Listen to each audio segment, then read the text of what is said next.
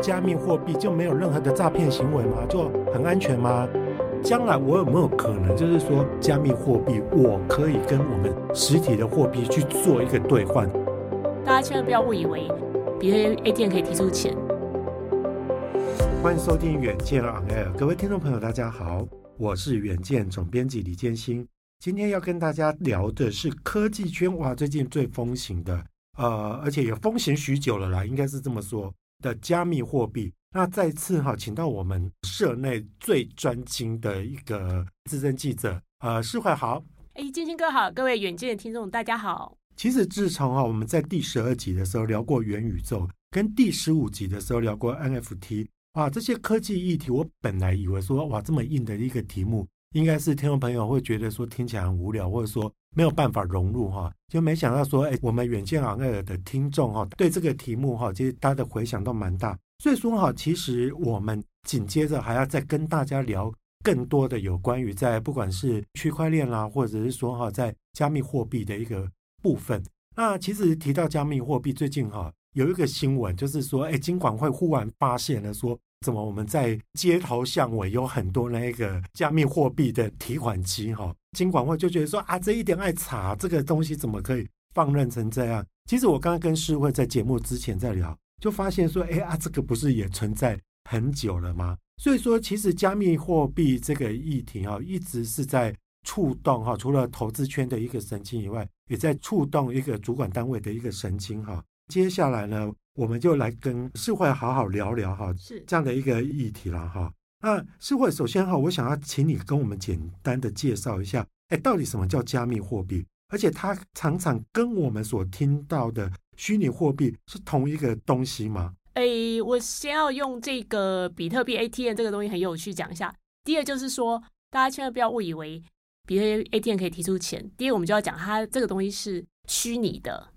但是，哎，所谓虚拟的货币跟加密货币是不是同个东西？这又很有趣。就是说，我们现在看到的东西，例如说比特币啊，或者是以太币、狗狗币，它是属于加密货币，因为它其实是一个去中心化。然后它可能你你看到它的时候，你不会看到实体，你会看到一大堆的那个密码。它是以一个钱包地址来转换，你看不到实体的钱，而且它是加密的。但未来可能。各国政府还会发行所谓的数位货币，哈，那是用政府的名义去发行。那第二呢，它是中心化。那第二，它会不会以这个钱包地址的方式呈现？我们不晓得。所以所谓的数位货币分很多种，然后加密货币就是现在我们大家在疯狂投资的这一种，就是比特币、以太币这些。啊、呃，应该是说数位货币，呃，假设数位货币是大框架，然后里面有一个叫。加密货币，没错，是那那是会，如果像我刚刚这样讲，我的诠释是不是错？我说哈，在街头上我都常会看到加密货币的 ATM，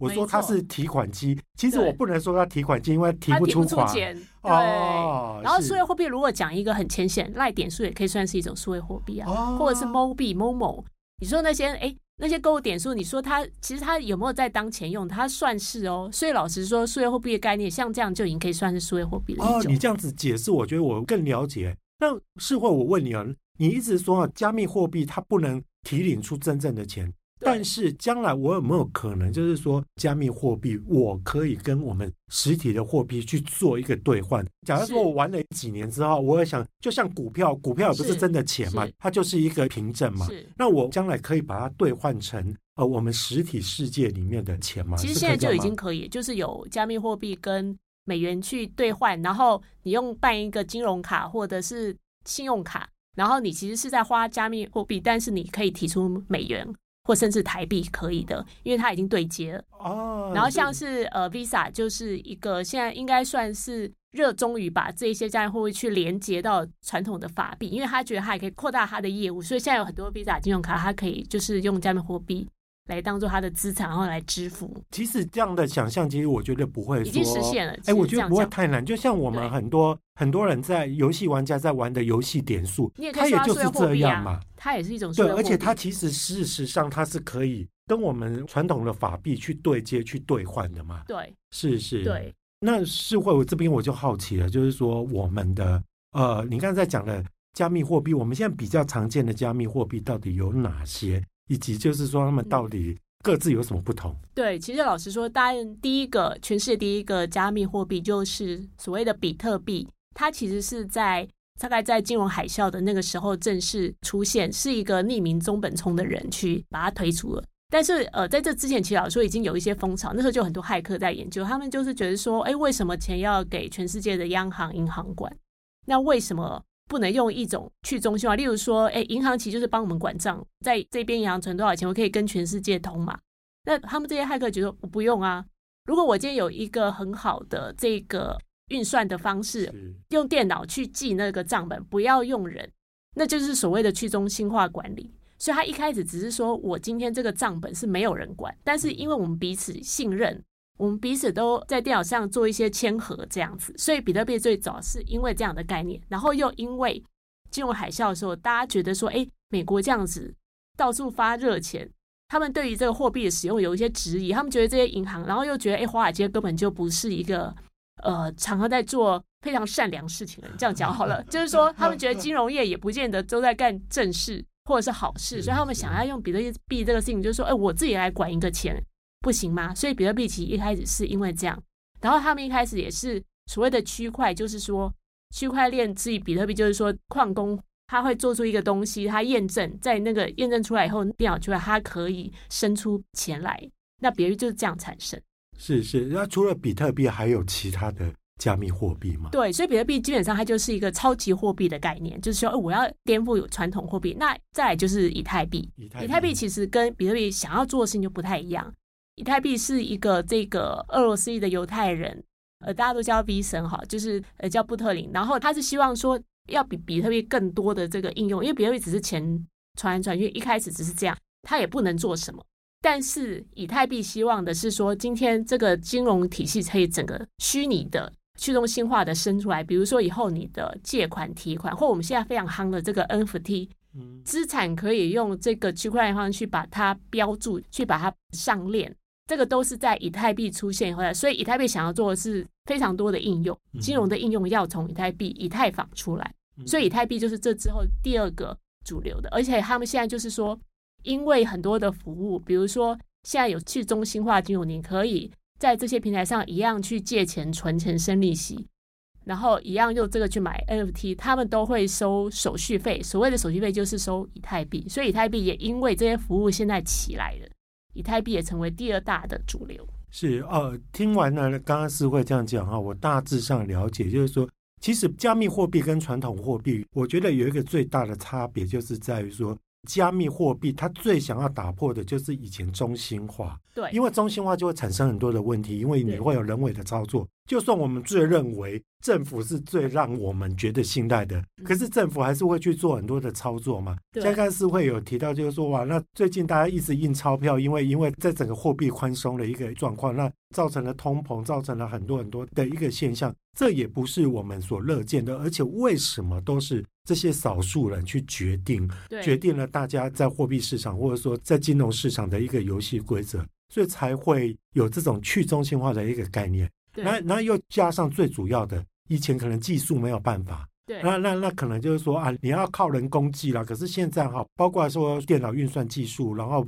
包括区块链的一个运用，会让整个机制变得相对啦，应该是说它已经趋近于说完美公平的一个状况，就是说没有人可以去作假，它在一个安全性上面是比较可靠的，可以这样讲吗？诶。某种程度可以这样，就是他们的理念。当然，我还是说你骇客可以给他斗，但是所谓的去中心化是一个被缺一的。虽然他很多人可能讲说，哎，去中心化没有人管，是不是会乱？其实不会哦，因为你今天如果去看他的白皮书，如果做的很好的话，其实他会告诉你非常清楚，就是说这个区块链的演算法它是怎么样子去设计的。然后呢，比如说我今天要做一个抵押以太币去借钱，那。银行只是告诉你说，哦，你这样借利率多少是他规定你，但是那个上面不是，那上面可以很透明的告诉你，大概你借这样的钱真的抵押出去以后，你质押的以太币真的也会被别人借走，然后那个行情所有事情都是透明的，只是你不会有人的个资在上面，是很多钱包地址在流动这样子，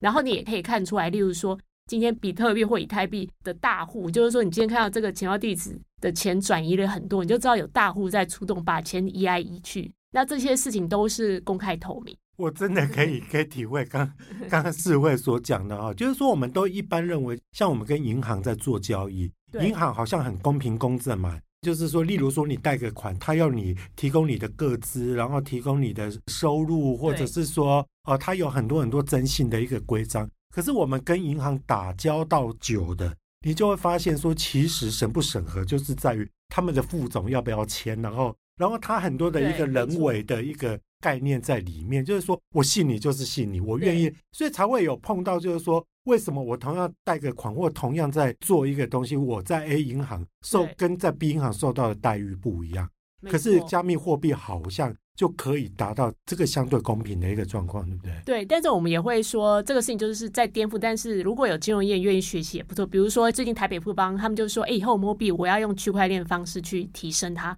他们希望把它改造。就是说，以后这个 MoBi 它也可以一样的让富邦的金融体系变得更先进。那现在的确是大家有在看区块链，等于说大家看区块链，就像我们媒体在看这个脸书一样，我们朝着那个去做一点转型或创新。理解理解。可我们说了这么多的一个一个加密货币哈。呃，我我有发觉有一个状况了，就是说它跟我们传统的金融或投资商品很不一样，就是说你拿房地产或者说我们一般的的基金期货或其他的股票来讲的话，好像稍微稍微有资产一点的，就年纪比较大的，好像是玩这方面的一个主流。可是加密货币好像还蛮多社会新鲜人，或者是说一些年纪比较轻的，为什么会有这种年龄上的一个世代的差别呢？其实这个东西我也一直都觉得很有趣。那在台湾，如果你今天去问投资这个币圈的人啊，真的你很难问到三十五岁以上，就是三十五岁以下为大宗。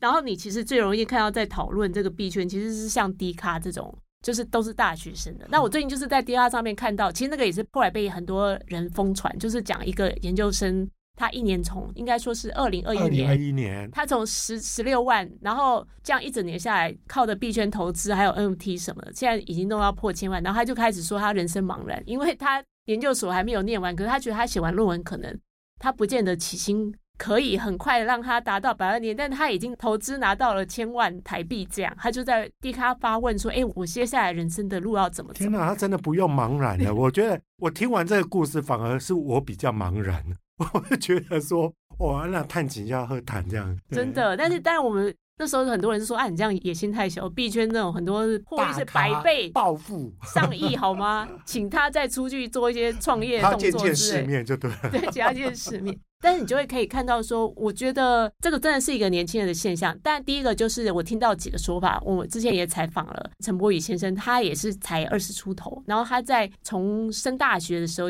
就开始研究。所以他后来就是说，也是没有到千万，但他也是百万嘛。他就跟我说：“哎，你们这些人就是说，哎，投资可能就是说那种被动收入，大概一年五趴七趴，做基金啊 ETF 就很满意啦。但是我不行哦，我每我是每个月要五趴的这个收益，五趴报酬，不然我觉得我那个钱那么一点点，我永远都不会致富。这个是他跟我讲第一个原因。那币圈是很可怕的，币圈就是。”很多那种所谓的新的小币，比如说狗狗币啊，今年这两年都炒很凶的。很多这种小币，它通常它可能是百倍、千倍，甚至也有一万倍以上的报酬率。所以这个是他们追求的东西。是我我们只要是投资哈，常常在投资管道都常常会听到一句话，就是呃，基金投资有赚有赔哦。对。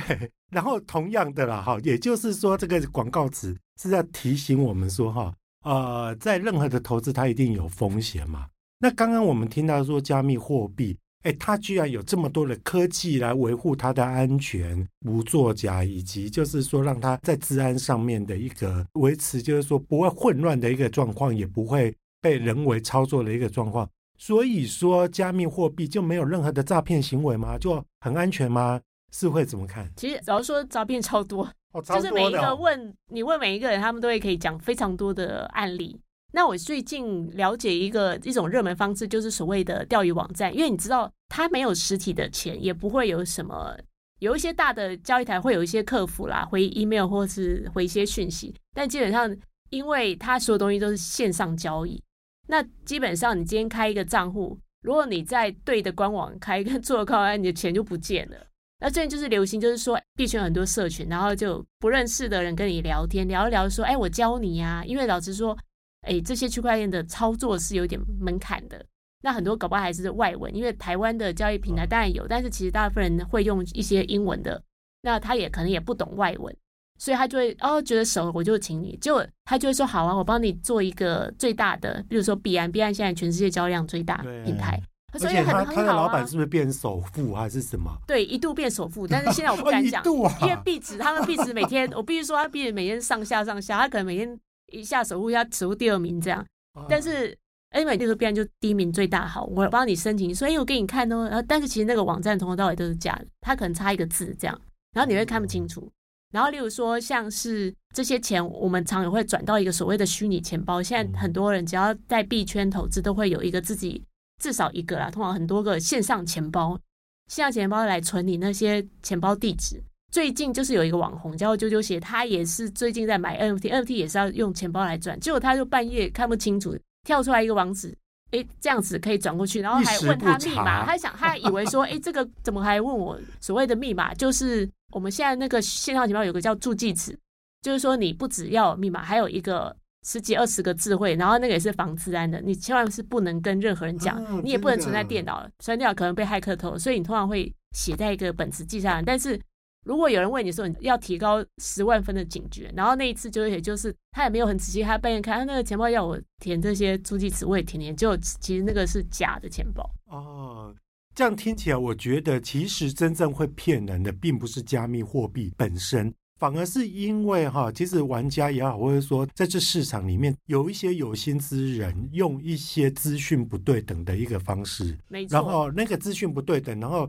然后因为你不懂嘛，你不懂，你就会以为游戏规则就是这样，或者说你会认为明明是一些异常的状况，你会认为这是一个正常的一个状况嘛。所以说是会。那假设啦，因因为现在在过年前后。大家都想要发大财。如果说，哎，我拿到了红包，或者说我有一笔资金，我想要投入我所谓的加密货币里面去玩、去做投资的话，你会建议初出茅庐的人哈，怎么样进入这个混乱的圈子呢？其实，呃，第二就是说，可能先去大的交易平台，就是你真的听过，哦、但是你真的听过，也不要去去随便输入 Google Search，可能要去看一下它真正的官网。长什么样子，然后把它存成书签，因为我怕之后你 Google Search 进入一个钓鱼网站，然后你就跟着他打错网址。所以第一个就是说，可能还是要问一下，呃，一些邻近的朋友有没有在做，然后他们的正确官网到底在哪里。然后呢，呃，我比较推荐就是说，国内也也有一些已经做了很久，像是 MyCoin，它也有个交易所叫呃 Max，那这都是台湾的。那它跟像是台湾的金融业合作也比较好，那它基本上是可以用台币入金的，因为有一些国外其实基本上他们不能直接用台币入金，可能你要用信用卡转账或者是外汇的转账。但是第一个可以申请就是像 Max 或者是所谓的 Ace，就是这几个都是国内交易平台，然后它可以台币转账，然后它也会告诉你要怎么做身份的验证，就是你其实还要给他你的身份证啊什么类似东西。那做完了一个完整的身份验证，他才会给你账户，然后你从这边再从你的银行转台币到这边开始去买加密货币，我觉得是一个比较不会有问题的方式。即使是会这样讲哈，我觉得各位听众朋友，你把它想的很简单，就跟我们在网络上购物，还有一些我们当然要去那个比较有名的平台，或者说哈，其实比较有公信力的平台，你才不会去买大沙不如。所以说，其实刚刚是会讲的，他就是在提醒我们说哈。当你初学者或者说哈刚加入这个投资圈的时候，你必须就是说多去打听嘛，看你其他的亲朋好友都用一些什么工具或用一些什么平台，那以及就是大家喊得出来，你最起码像刚刚是会有讲到说台湾，我觉得刚刚是会想要表达意义，就是说最起码你应该可以找到。他这个背后，而且他他那个是有客服的。哦，有客服，对，而且也有、哦、这这而且也有就是我我印象中应该他的呃 Max 的总部就是在台北市，应该是反正找得到就找得到，你直接打打电话打打得到人这样。那你先从这个开始，哦、之后你再去做一些其他的，可能在台湾没有 Office，但基本上也算是大的交易平台。那我们还会建议，就是说，呃，其实币圈人最喜欢看资讯地方不是脸书，他们最喜欢看第一个是去 Twitter。那 Twitter 上有非常多币圈达人，你可以去查一下上面的资讯。教做币圈或者是公布，包括这些全世界最夯的，就是币圈的区块链的创办人，他们都用 Twitter 账号去讲他们最新的讯息。哎，可是我不知道我的认知有没有错误哈？我们拿 Twitter 跟 FB 来比的话，对，我觉得 Twitter 好像不管言论尺度，或者说它审核尺度是比较宽的，会不会诈骗也比较多，或者是？我觉得其实都差差不多，但是我会觉得说，哎。通常大家会去看币圈消息，看到脸书的时候可能已经慢。我倒不是说它是假，哦，理解。它可能已经慢。然后还有更快，就是看 Discord，D I S C O R D 这个社群工具上有非常多这个币圈的内部的官方社群，就是例如说某一些交易平台，他们通常的官方社群都是。在 Discord 上面会有，就有点像我们用 Line 一样，他们都在下面聊一些小道消息。我懂，我懂。对，应应该就是说，就跟我们在经营媒体的一样，不同的媒体它有不同的 TA 啦。对。那刚好 Twitter 来讲的话，它比 FB 来讲的话，它比较吸引到哎真正的加密货币的行家在这边进行讨论，所以或许我们在加入这个社群之后。其实可以得到的消息是比较快，而且比较多的。然后另外还有一种方式，就是说你不见得全部都是用钱来换取，就是说投资是一种事，但是现在老师说，有区块链很多方式也可以赚到币。比如说这一两个月最夯的，第一个是玩游戏赚币，第二种是发贴文赚币，两种，一种叫 GameFi，一种叫 SocialFi。那基本上你不见得要花非常多的钱，你可能就是开一个账号，或者说他可能先买小的宝物，然后你在那边玩 game，然后变成大宝物。像现在很红的一些元宇宙游戏都是这样。那第二个就是说，这个月更夯是叫做 SocialFi，其实他们就是想要来挑战脸书，有很多去中心化的写作平台。那你今天去参加以后，你。在上面，像有一个叫 Noise 的，就是你在上面，不管是写文章还是发留言，他都会发给你所谓的 BCH，就是比特币现金，就是你真的可以因为这样去赚到虚币。所以我觉得总而言之啦，就是百闻不如一见。你听人家讲这么多，听世会讲这么多，或听我问了这么多问题，哎，倒不如你从一些比较没有风险，或者说像刚刚世会所讲的，就是说，哎，我们发个文也可以去赚到币。你进入了这个圈子之后，你慢慢的。那个手感就出来了，没错。它手感出来之后，你就会知道，就是说，哦，那这个东西要怎么玩，怎么去运用，所以说你就越来越熟悉这个世界了，对不对？没错。那所谓的去中心化治理，还有就是说，他们会加会整个社群。比如说，你今天在某一个平台混久了，他们最喜欢就是搞一个空投。现在币圈，如果你今天跟币圈讲说，哎，哪里有空投，你知道，所有人就眼睛一亮。空投就是其实是所谓的抽奖这样，但是他们不会说就是白白抽啊。因为他会说，我今天就是最近像那个全世界最大的 NFT 交易平台叫 OpenSea，哦，那他也要发币了，呃，他的币就是我记得叫 SOS，然后他说，哎，我要送给这些人，就是只要在 OpenSea 上交易过的，不用抽，全部送，就有这种。然后还有一种就是说，哎，我今天就是你今天交易大概到多少次，我送你，然后或者是。你越常来的，你的抽奖几率中奖越高，这样，那就各式各样的空投的方式。所以今天就是所谓的空投猎人，在币圈是很盛行，大家都会去打听最近 哪里有在办空投，然后我赶快去那个平台，然后装熟，你知道吗？呃，怎么听起来有点像是我们现实世界当中，就是说去打听哪一个百货公司它有在，它有在折价，真的类似。然后哪一家新开的店，它有在办免费的试吃，有点像这样，它就会有那种达人会会。贝贝啊，会告诉你说这个东西到哪里可以去占到便宜吗？我应该这样讲。对，但是是真的，因为老实说，今年的呃，应该说二零二一年到二二年的全世界这个非常多华尔街或创投资金都往币圈移动，所以现在很多这个区块链平台是非常的有钱，他资金丰沛，然后他们要做宣传，所以他们的空投活动其实办得还蛮好，就是会拿到很多不错的优惠。你就拿到新币，就是不要自己在，不见得要自己花钱，你就。抽到新币，你就用看看嘛。哇，听到四位这样讲，各位听众朋友，你们有没有觉得心痒痒的呢？呃，其实以远见杂志来讲的话，我们在二零二二年的一月号，也就是开春号哈，我们就是整理了大概二十二个会影响到世界震惊情势的这个关键哈。那当然，除了就是我们知道疫情一定是的嘛，然后另外就是地缘政治的影响又非常多，但。其中有一个就是我们今天谈的主题，就是说啊，不管是元宇宙，或者是说在加密货币这上面，应该会引领在二零二二年哈，啊，在投资市场一个很不一样的样貌出来。所以说，你听了是不是觉得心痒痒的呢？如果你还没有加入的话，哎，要反复的听市会这一集教你们的一些观念跟一些手法哦。最重要的是，每周一定要锁定我们的远见昂盖尔陪你轻松聊产业。国际大小事我们下次再见喽拜拜。